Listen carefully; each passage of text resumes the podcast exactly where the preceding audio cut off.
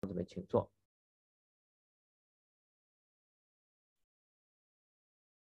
好，今天我们继续以赛亚书第十章的经文啊，我来为大家诵读。或在那些设立不义之律例的和记录奸诈之判语的，我要驱望穷乏人，夺去我民中困苦的困苦人的理，以寡妇当作掠物，以孤儿当作掠物。到降罚的日子，有灾祸从远方临到。那时你们怎样行呢？你们向谁逃奔求救呢？你们的荣耀存留何处呢？你们值得屈身在被掳的人以下，扑倒在被杀的人以下。虽然如此，耶瓦的怒气还未转消，他的手仍缩，仍伸不缩。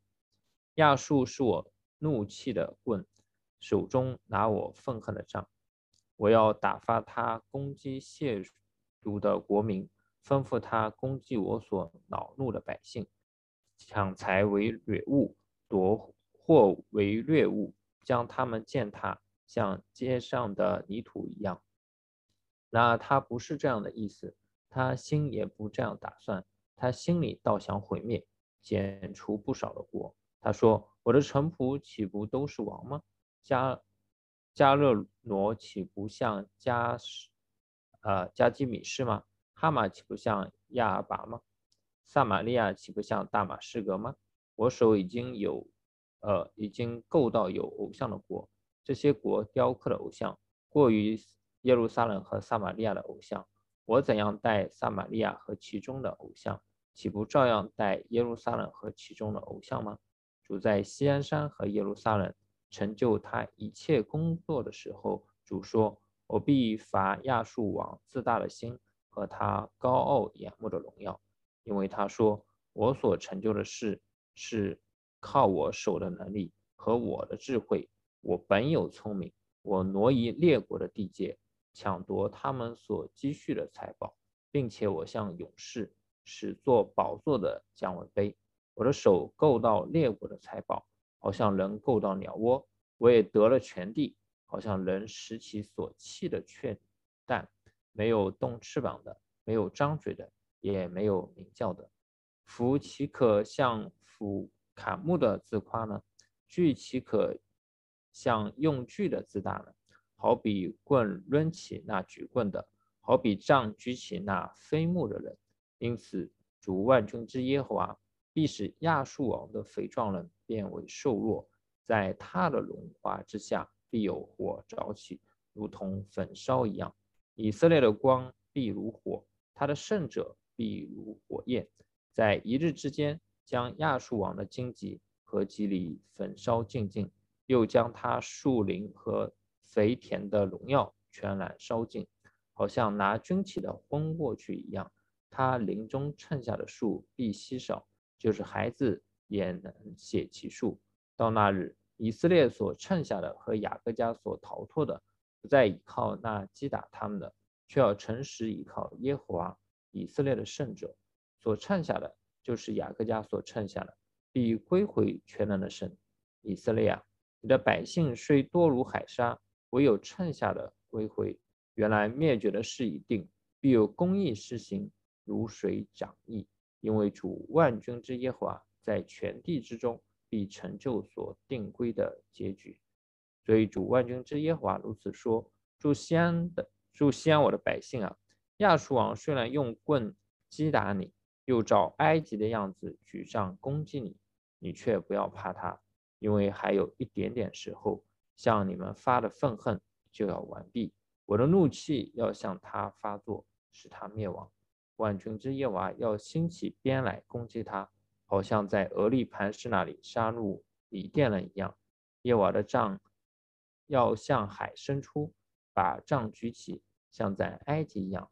到那日，亚述王的重担必离开你的肩头，他的恶必离开你的颈项，那恶也必因肥壮的缘故撑断。亚述王来到亚什，经过米居人，在密抹安放于众。他们过了隘口，在加巴住宿。拉玛人战惊，扫罗的基比亚人逃跑。加林的居民啊！要高声呼喊，莱萨人啊，须听哀哉！困苦的亚拿突啊，马德米纳人躲避，基丙的居民逃遁。当那日，亚述王要在挪伯歇兵，向西安女子的山，就是耶路撒冷的山，抡手攻他。看哪，主万军之耶和华以荆鹤削去树枝，长大的必被砍下，高大的必被伐倒。稠密的树林，他用铁器砍下；黎巴的黎巴嫩的树木必被大能者伐倒。好，那么接下来有请王雷牧师。好啊，弟兄姊妹平安啊！谢谢杨俊传道的主持啊，还有为我们诵读啊这么长的一段圣经啊，何等感恩！今天早上我们继续上帝的话语，然后呃，昨天我请了个假，晚上没有讲课。所以不到九点就睡了，早上起来，所有一切毛病都消失了。再次证明一个道理，啊，睡觉就是硬道理。这个，这个，啊，呃，呃，千说万说不如睡觉。这个，呃，最近一个多月也是我看我有记录以来，二零一九年以来啊，平均睡眠最少的一个月啊，所以。啊，神也借着来提醒，我也提醒大家啊，多睡觉，多睡觉，啊，没什么事了，早点睡觉，嗯，啊，所以我今天早上状态非常好，我们一起来啊谈一谈审判吧，啊，呃，我们早上我们要继续昨天的对以色列的审判，对亚述的审判，以及啊上帝对以色列啊渔民的这个工作，非常非常啊重要的。啊，一段，嗯，我们首先非常简单的看一下昨天我们没有讲完的那一部分，就是第九章的第八节，一直到第十章的第四节，啊，这很明显是一部分，因为它最后每一次结束啊，都是一个，虽然如此，耶和华的怒气还未转消，他的手人生不说啊，这一句话重复了四次，所以他很明显是探讨的啊，是一个整体，那么。呃，每一段呢，这个之前呢，他都是谈论的以色列的一个问题。第八节，第九章第八节，主使一言入雅各家，落于以色列家，这百姓就是以法莲和撒玛利亚的居民都要知道，他们凭骄傲自大的心说：啊，砖墙塌了，我们却要凿石头建筑；桑树砍了，我们却要换香柏树。这什么意思呢？啊，实际上啊，这里。特别谈到了以法莲和什么撒玛利亚的居民，撒玛利亚这座城呢，在古代是没有的，或者说即使有，它是非常非常小。那么撒玛利亚这座城是什么时候开始出现的呢？是以色列一个著名的王亚哈的父亲叫什么？啊，暗利啊，暗利啊，实际上 Omri。啊，Omri 实际上是以色列历史当中非常非常重要的一个王。如果你去查世界历史的话，你都可以查到他，他和他曾经做过一些什么事情。他花了两他连德的银子啊，去建造了这个撒玛利亚。在不到一百五十年啊，从案例到啊这个时间中间大概过了一百五十年的时间，他们从一个啊几乎你可以说是没有呃，甚至你可以说是旷野，当然可能之前有一点点的建筑，但是都被摧毁了。建造出了当时在整个巴勒斯坦地区可能最漂亮的一座城，啊，不到一百五十年的时间里面，所以他们说怎么样，砖墙倒塌了啊，你你这些倒塌了没事，我们建怎么样更好的啊，呃，桑树砍了，我们要换什么？香柏树，换更好的树，嗯，啊，对自己啊的建造的能力啊充满了自信啊，充满了确信。啊，我们可以建造出这个世界上最漂亮的城，而且一百五十年，啊，他们实际上萨满利亚在整个巴勒斯坦地区啊，发挥着越来越强大的啊这个政治和军事啊这个作用，甚至我们有资料显示啊，就在亚哈王朝的时期啊，他和他的父亲曾经似乎做过整个泛巴勒斯坦地区，也就是说，不仅仅包括以色列，也包括什么？亚述甚至这个联军的盟友共同的对抗，就是他实际上强大到一个地步，这些联军可以对抗北国北边，虽然是啊那个时候不是特别强大，但仍然是一个帝国，就是亚述帝国。所以，呃，撒玛利亚的兴起就如同一颗当时国际政治舞台上的这个星星一样啊，就是呃，砰就升起来了啊，就是这个，呃，所以他们非常非常的什么啊，骄傲，呃，都是我们干的。你看看，我们花了几十年的时间，成就了什么样的事情啊？上帝说，因此，因此，耶和华要高举。利逊的敌人，利逊是指的那个就是亚兰，利逊的敌人就是指的谁啊？啊，亚述来攻击以色列，并要激动以色列的仇敌，东有亚兰人，西有非利士人，他们要张口吞吃以色列。啊，所以亲爱的弟兄姊妹们，我们不要指着什么东西夸口，你指着任何东西夸口，相应的试炼就会临到你的生命当中。如同保罗所说的，如果你要，你不要指着自己的力量夸口，神会派更大的力量来到你身边；不要指着自己的智慧夸口，神会派更有智慧的人啊进入到你的生命；也不要指着自己的财富夸口，你还没有见过了真正的钱到底是长什么样。我们要夸口，就指着什么？耶和华夸口，哈利路亚，这是我们唯一可以依靠的。阿门啊。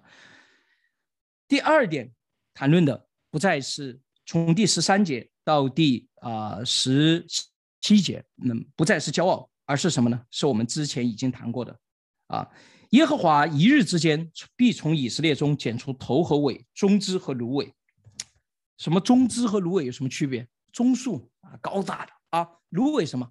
草本植物，最弱小的，对吧？虽然埃及的芦苇是。呃，不太一样的。埃及的芦苇是水里面长的一个类似于竹子一样的植物，人们用它那个。但这说的是以色列的这个芦苇啊，以色列的这个芦苇。长老和尊贵人，呃，就是头；以谎言教人的先知就是尾。但是不论是长老还是尊贵人，还是以谎言来教人的先知，这些人都是什么？以色列人从大到小的领袖，他们全部都要怎么样？因为他们全部都带领以色列人走错了路，因此他们也。被审判，我们前面已经谈过了，这就是以色列人对他们的领袖和尊贵人的盲目的崇拜和跟从啊呃，先知以赛亚告诉他们说，这样也是会遭受审判。第十八节到第二十一节谈论的又是另外一个问题啊，因万军之耶和华的烈怒，地都烧遍，百姓成为火柴，无人怜爱弟兄，有人右边抢夺，人受饥饿，左边吞吃，人不。饱足，个人吃自己膀臂上的肉，吃自己膀臂上的肉，实际上是一个身体的比喻，那就是我和你实际上是兄弟啊，是一个啊，是一个身体。我吃你，我打你，我从你那里掠取，就如同我自己咬我自己的膀臂啊上的一样的。那么啊，有些时候我们读这些经文的时候，似乎认为第啊十九节到第二十节所描述的啊，第二十一节所描述的这些情景。啊，好像是这个上帝审判的结果，但是实际上不是。马拉西吞吃以法莲，以法莲吞吃马拉西，又一同攻击犹大。啊，这个不是结果，这个是他们的现实，他们现在就面对着现实。所以事实上就是说什么呀？呃，我们可以把它理解为你们这样的没有兄弟的爱，彼此互相的攻击，那么怎么样？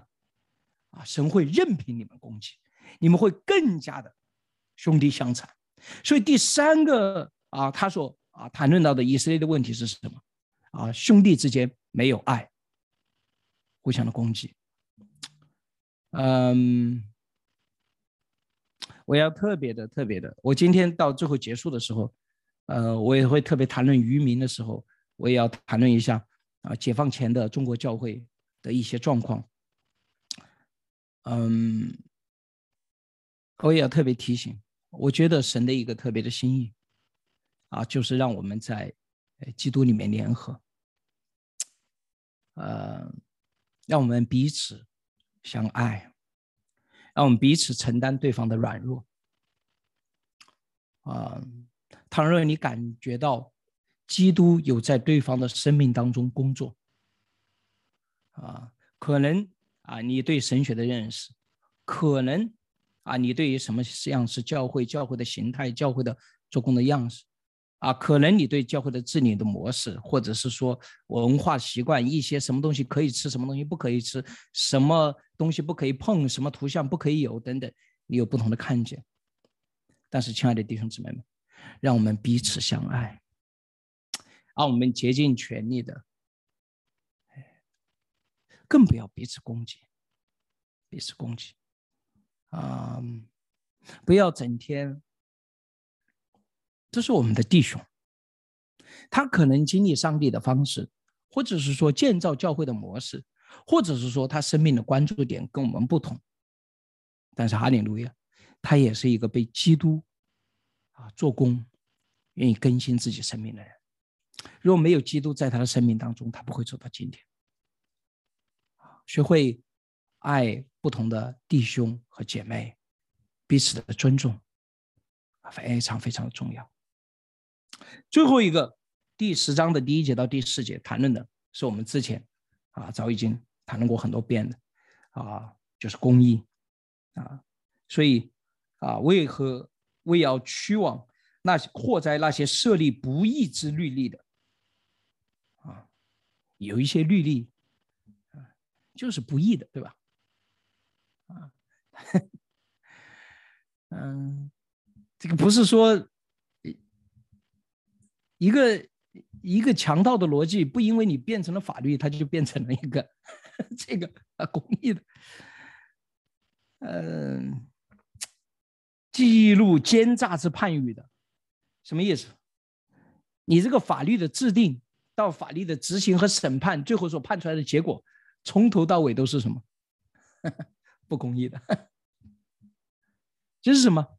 呃，我们学法律的时候说，法律是这个社会公平的最后一道屏障。当时我不信主，我要信主的话，我要说，那不是最后一道屏障，这个社会公平的最后一道屏障是上帝。哈利路亚。因为法律。也有可能怎么样？完全进入到啊这个状态，啊这个状态。抱歉，我这一定要拿出昨天的一个东西来说说。我昨天我是听说有一个新的规定出来了，但是这个我没有看到这个具体的内容。然后我感谢南京的肖弟兄，然后他那个呃发出来了，所以我看到了这个具体的内容。然后其中有一条这个新的规定啊，我们这是征求意见稿，所以。换句话说，大家可以给国务院发意见啊，但是大家都知道，这个中国的征求意见稿 就没什么好商量的，你你发不发都是的。呃，那个我们那个新宗教事务管理条例，我们大家也发了意见的，然后结果结果也没用，对吧？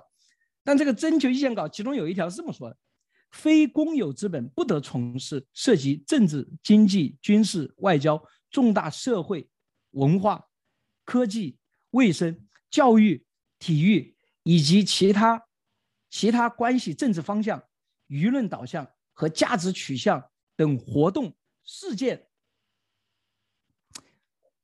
呃，我想说，那那非公有资本，我们还能说什么？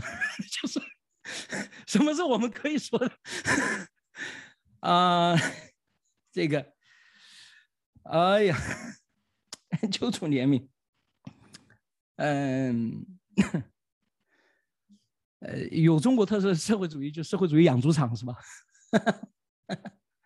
我们就被生下来，好好的养着，不要说话，不要那个，等着有一天死掉啊！这就是我们的人生啊！哎呀，据说发出来了以后，有一个老粉红，有个弟兄姊妹说，他们家的老粉红都说过了，过了，太过了。现在，然后，嗯，求主怜悯，啊。所以这样的地方，不是我们看不过去，上帝也看不过去啊！啊，上帝也看不过去。虽然如此，耶和华的怒气还未转消，他的手人生不说。第十章第五节，亚述是我怒气的杖棍，手中拿我恼恨的杖。我要打发他攻击亵渎的国民，吩咐他攻击我所恼怒的百姓，抢财为掳物，夺货为掠物，将他们践踏，像街上的泥土一样。亚述就是上帝审判的工具，他很野蛮，很粗暴啊。研究古近东历史的人会告诉你，在古近东的啊这些帝国史上，不管是埃及的帝国、巴比伦的新巴比伦帝国、老巴比伦帝国啊，或者是赫人的帝国、亚述的帝国，整个小亚细亚啊两河流域以及呃这个尼罗河流域里面所有所兴起的帝国当中，亚述在了。呃，一直到亚历山大，就是希腊的这个帝国兴起之前，差不多接近三千年的帝国史当中，亚述可以说是最残忍的，啊，最凶暴的一个，啊，他就是当时时期的这个呃蒙古人，比蒙古人的屠城甚至有些地方有过之而无不及，啊，我们有些人喜欢玩游戏的，啊，小的时候玩过那个呃亚述的帝国帝国时代。啊，很多人当时都喜欢玩那个亚述帝国，因为亚述的兵啊确实好用，又便宜又好用。当然，那个是在游戏里面的反应的啊。但是实际上，真实的历史当中也是如此啊。亚述，呃，他们的车马啊，他们的攻击和战术，在上帝看来，不是说亚述的野蛮是上帝所喜悦的。后面会谈到亚述怎么样，也被上帝所审判，要面对他的骄傲和狂傲。但是怎么样？你们既然不认识神，你们既然甚至你们想要去抱亚述的这个大腿，第十章的第二十节，当谈论渔民的时候，怎么说到那日，以色列所剩下的和雅各家所逃脱的，不再依靠那击打他们，谁是击打他们呢？就是亚述，却要诚实依靠耶和华以色列的圣者。你们依靠亚述吗？啊，在上帝的心意当中，这个很讽刺。你所依靠的，恰恰成为怎么样，击打你，最那个。啊，大家注意到，真的，有的时候上帝为了教我们一课，煞费苦心。你依靠钱财吗？你会知道钱财的虚妄。你依靠人和人的关系吗？你会经历人与人之间的背叛。啊，你把自己的孩子、自己的配偶当做偶像吗？你会亲眼看见这偶像在你面前破碎倒下是什么样的结果？这些东西本来就不应该也不可能坐在耶和华的位置上，但是你把它摆在那个上面去，这就是什么？用现在话说就是高级黑。你把它摆在了它不能够摆在的位置上，最后的结果怎么样？你抬得很高，它也摔得很重。亚述是他的账。但是亚述自己有没有意识到自己是耶和华的账呢？没有。很简单，上帝不仅了解以色列人，也了解亚述。第七节，然而他不是这样的意思，他的心里也不这样的打算。亚述虽然是耶和华的杖，但是亚述自己从来没有认为自己是耶和华的杖或者棍，他心里倒想毁灭、剪除不少的国。他唯一的目的是什么？要增加自己的权势，要除掉许多的国，对吧？我的臣仆岂不都是王吗？在他看起来，他是什么？我的臣仆岂不都是王？什么意思？就是用反问的方式来表达：难道我不就是那唯一的万王之王吗？你看我，啊，我是真正的这个我的臣不岂不都是王？万王之王，这实际上是万军之耶和华保留给他的称呼。但是在亚述看起来怎么样？我就是啊。加勒加勒洛岂不像加基米斯吗？哈马岂不像亚尔堡？这头四个城市都应该是亚述境内的非常重要的军事的堡垒。撒马利亚岂不像大马色吗？大马色就是大马士革啊，就是呃这个以以以色列的首都，北国以色列的首都岂不就像亚述的呃这个亚亚兰的首都吗？我手已经有写到偶像的国，这些国雕刻的偶像过于耶路撒冷和撒玛利亚的偶像，我怎样带撒玛利亚和其中的偶像，岂不照样带耶路撒冷和其中的偶像吗？在他看起来，耶和华神和那些其他国家的那些偶像有什么区别吗？没区别。啊，耶路撒冷和其他那些大马士革有区别吗？没区别。啊，呃，以色列啊，犹大这些神的选民。和其他他所征服的国家有区别吗？没区别。啊，今天有些人看我们基督徒和佛教徒有区别吗？没区别。啊啊，我们基督徒和任何一个其他的社会的团体有区别吗？没区别，都是一样。啊，他们看我们很简单，啊，呃，就是一个组织，就是一群人走在一起，很危险，啊，就这么简单，啊，对付我们和对付所有其他人都是一样的，啊，呃，这个据说斯大林接受报告的时候，对什么其他的报告都不太感兴趣，他一个就想知道。谁是领导？第二个，他的钱从哪里来？然后据说他关注第二个问题比关注第一个问题更多。首先是你从哪里搞来钱？第二个啊，谁是你们当中发挥作用的人？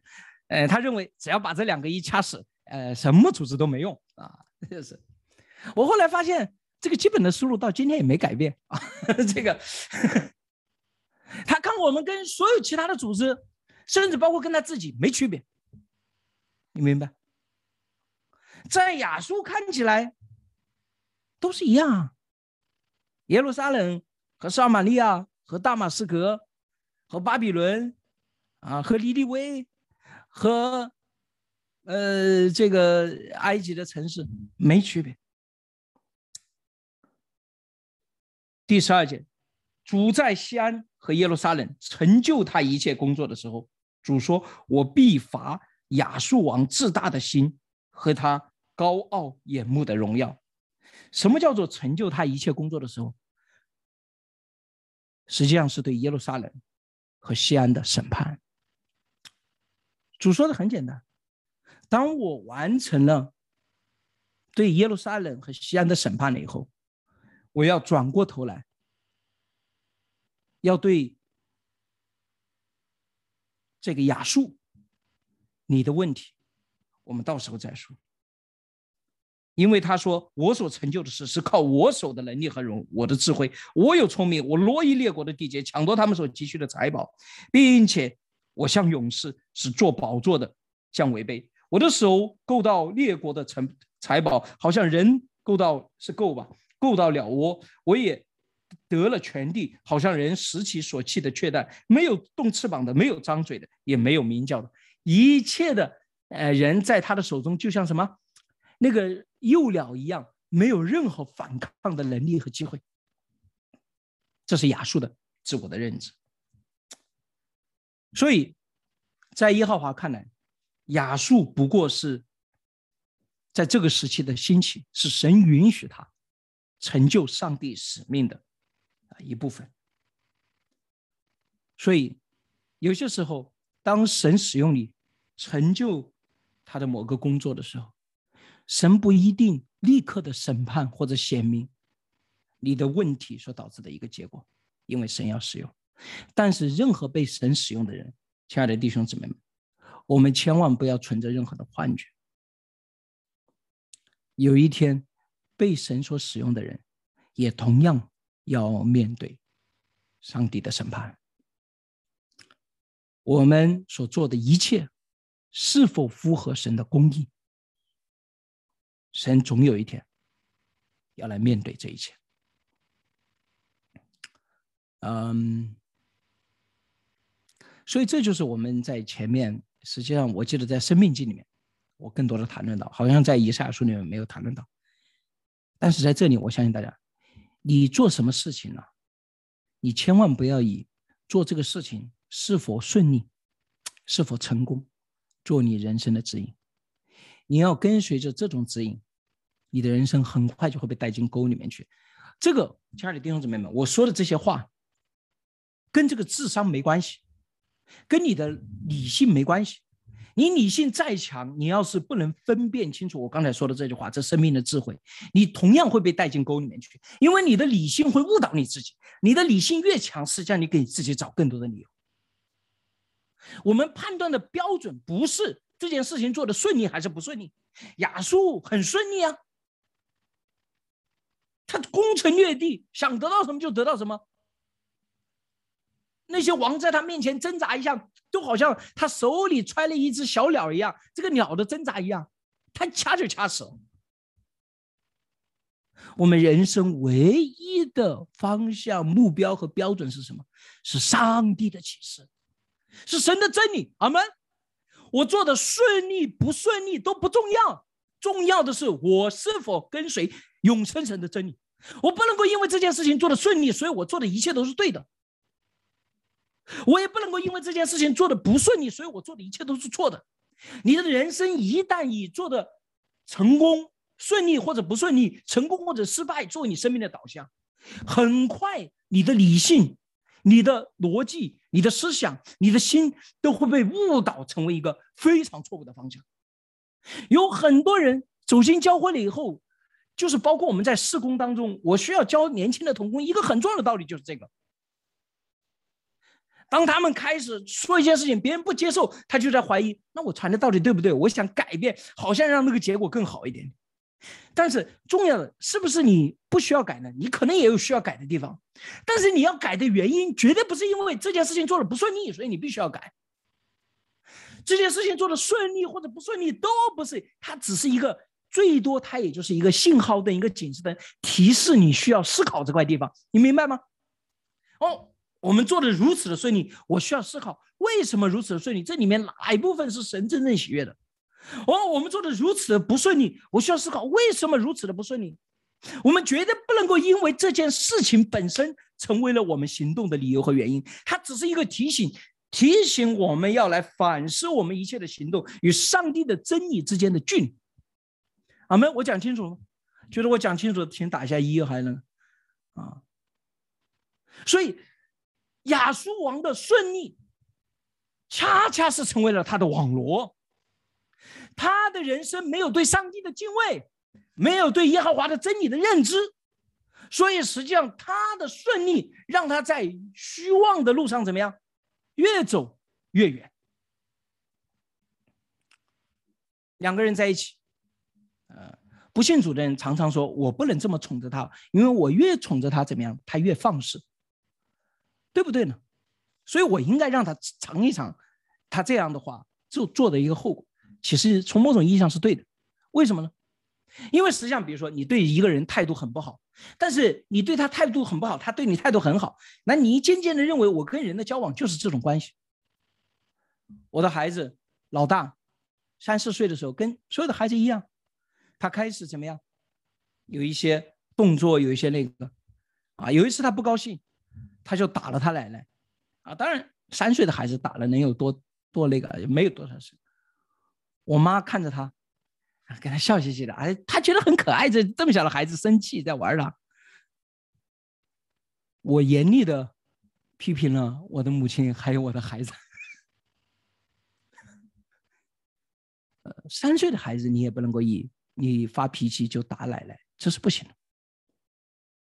嗯你今天放纵他这个，明天他会继续。我不是说我要怎么样的惩罚你，但是你必须要知道什么是正确，什么是不正确。只有当一个人敬畏上帝的时候，有的时候面对一个敬畏上帝的人，反而我不太啊指出他的那个生命的问题，因为他知道什么他自己做错了，他可能一时之间在这个时候没有。把握得住，或者说他情绪太那个，但是往往给他更多的，因为我相信神会提醒他。这就是雅述，福岂可向用福的自夸呢？具可向岂可向用具的自大呢？有的人说：“哇，那你耶和华神不就是使用雅述吗？”的确是使用雅述。有的人说：“哇，那你这样的话，那你这个神跟这个世上的君王有什么区别吗？”有一个最关键的区别。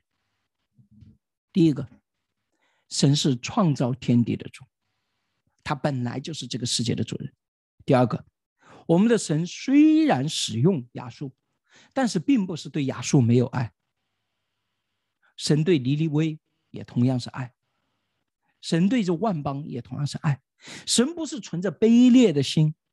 就是好像要故意把它当做一件工具一样的，什么样使用完了以后就没有。上帝也给了他们被拯救的机会，但是上帝同样的审判他们，如同上帝审判以色列一样。第三个，唯有神怎么样，有永恒的智慧，他知道在什么样的时间里面，他真正能够使用它。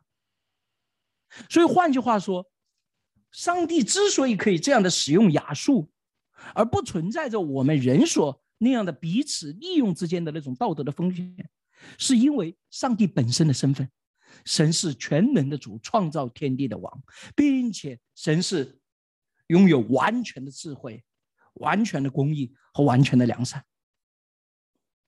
阿门。这是一个非常重大的问题，我今天不想特别谈论，因为到以赛亚书第四十一章会谈论更多上帝如何使用那些，我们到时候我相信我们会更多的来思考。但是这个世界上的很多的君王怎么样？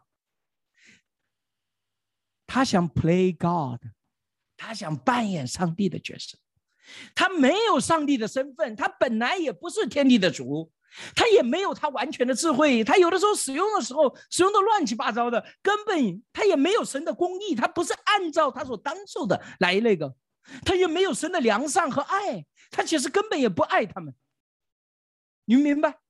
所以，同样的一件行为，在一个不同的主体里面使用出来，它是完全不同的性质。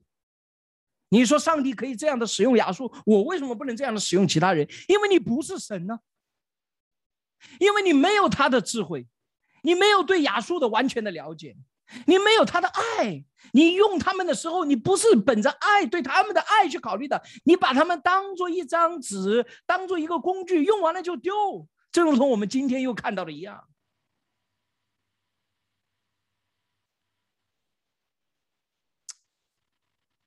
不要 play God，这个世界上只有一位神，只有他有这样的权柄，有这样的智慧，有这样的爱，可以如此的来面对我。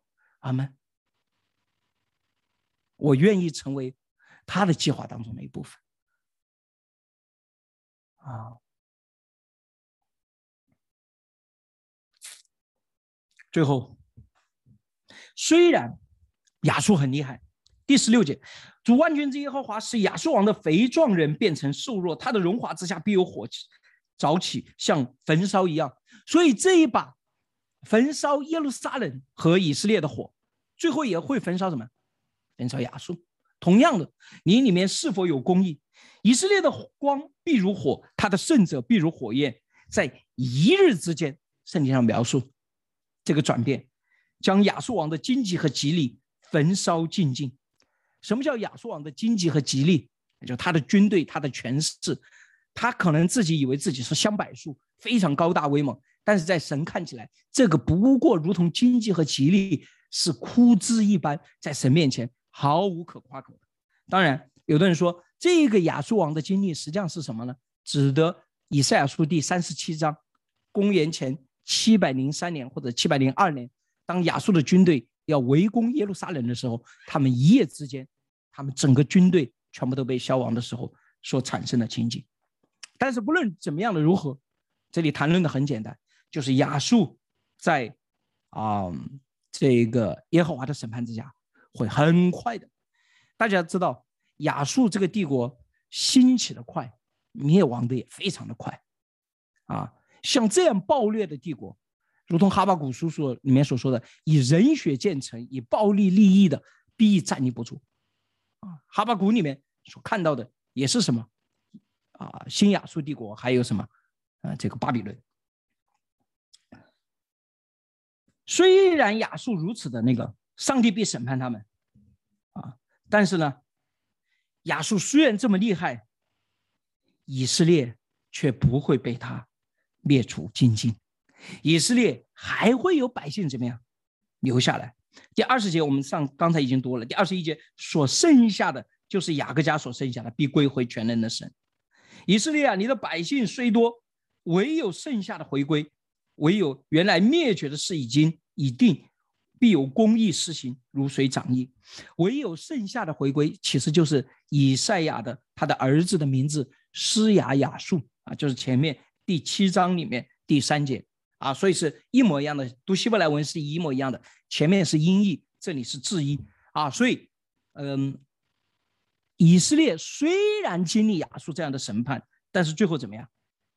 上帝必为他存留啊，上帝必啊带领他的百姓，上帝在洗涤啊干净一切的他的那个啊里面当处境的以后。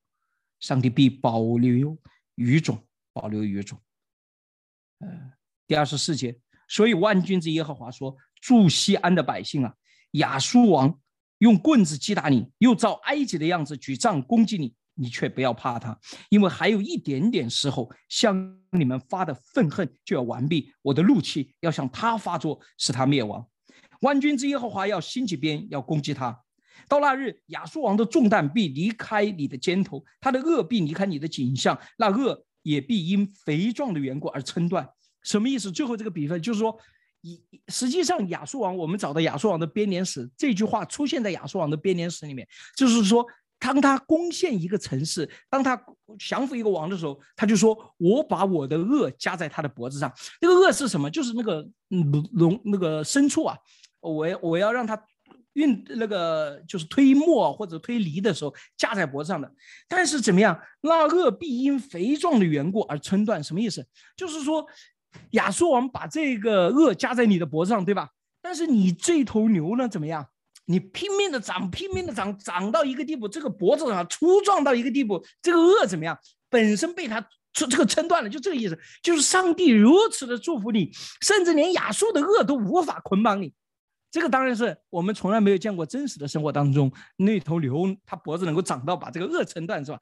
那么这个是，但是他所描述的是上帝对以色列人的这个祝福到了这个地步。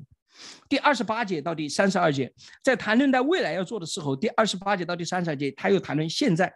这里描述了一个具体的一条路线，就是亚述王如何攻击耶路撒冷、雅叶、米基伦、密抹等等，都是当地的地名。那你要是熟悉以色列的地理，你会发现这条路线是非常崎岖的，非常难走的，啊，就是说很难有军队。就是大型的军队通过这条路线呢，它是一条真实的路线。但是你去走的时候，你会发现它是一条非常崎岖蜿蜒的小路。啊，有的学者说，这是不是亚述王第二次来攻击的时候，他走的是这条蜿蜒的小路？但是基本上这个不是特别的可能。那这里要表达的是什么意思呢？他是要给耶路撒冷表达的是，虽然未来是这样，但是你现今你无法逃脱亚述王的军队。就是他能够通过如此崎岖的，在你最意想不到的地方，他能够来攻击你。也就是说，这个审判是注定的，但是未来怎么样，以有余民剩下也是注定的。第三十三节到第三十四节，看呐，主万军之耶和华以惊吓削去树枝，长高的必被砍下，高大的必被伐倒，稠密的树林，他要用铁器砍下，一般人的树木也要被大人者伐倒。这里所描述的所有都是对亚述的攻击，他们认为自己是高大的树木，但是神怎么样？亚述是铁器，他自认为我是铁器，我要砍，啊，割断怎么样？整个以色列啊，还耶路撒冷。但是这里上帝说什么呀？我才是真正的，你是我的棍和杖，可以使用，也可以消减。上帝是完全主权的上帝。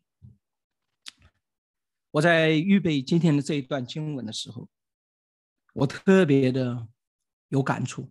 这可能是因为最近我拿到一份文件，这是我目前找到的，对于从一八四零年到一九五零年，我觉得对于中国教会研究的最详细的一份文件啊，这一八五零年的，里面详详记述了所有啊，一个是。人数的发展，从一八四零到到一九五零年，各个教派里面，以及所有天主教的教区，它到底是主总主教区、主教区还是监理区，以及它的修会以及它的组织，还有所有新教的教派差会，它在中国所办的教育，还有等等的所有的资料的，还包括主要的，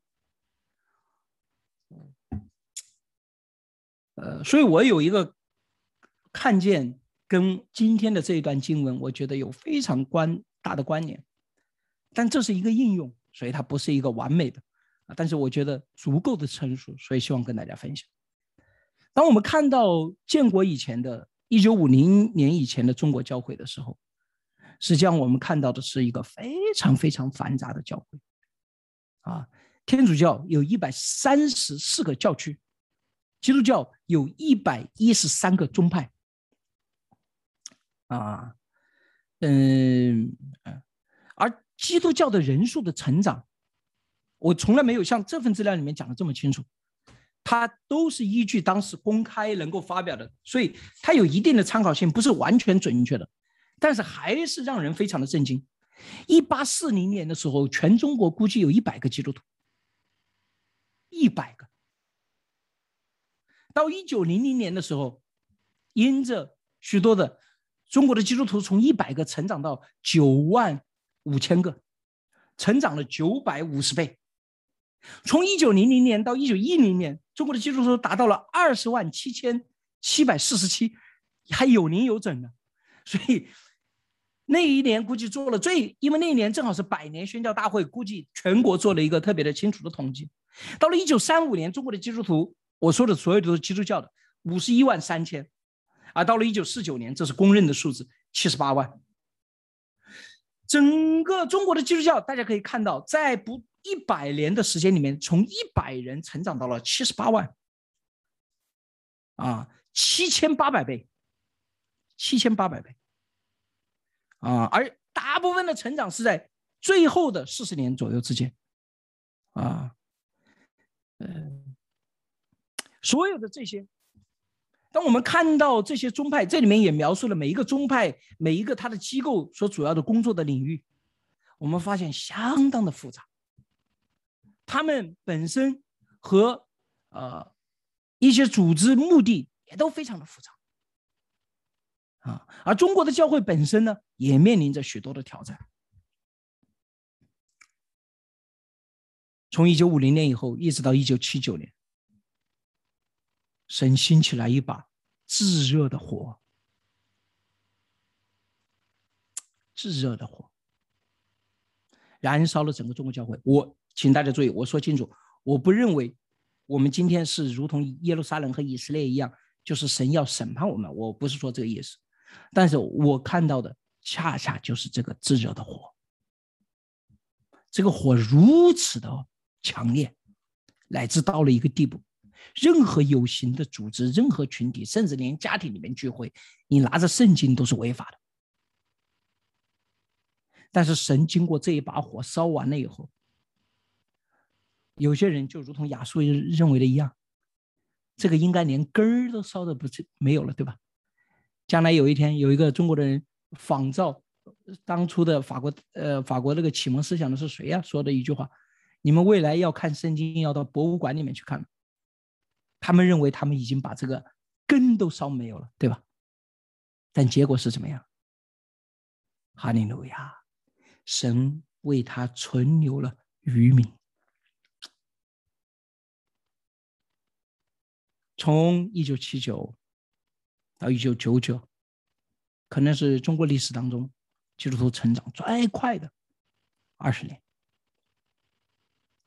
一直到现在，也仍然是在啊成长的期间。我想说一句话，我不知道弟兄姊妹能不能赞同。当我出到国外的时候，见到一些国外的华人的时候，哎。我发现他们在接受信仰的时候，实际上面临很多的挑战，主要是传统的一些文化，还有这导致他们的一些教会的形态变成那个。但中国没有，大陆来的人没有，因为我们过去的那些东西都被那把火烧光了。你们仔细的思考，在一九四九年所存在的在这片土地上。所有的组织、所有的群体、所有的意识形态、所有的思想，有多少经过那把火了以后还能够存留到今的？如果你了解历史的话，你会发现几乎没有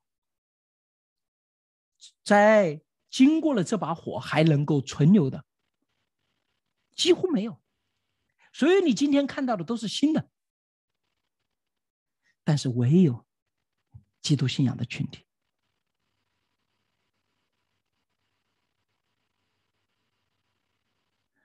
我想让大家看到的是，这不是偶然，这是上帝的工作。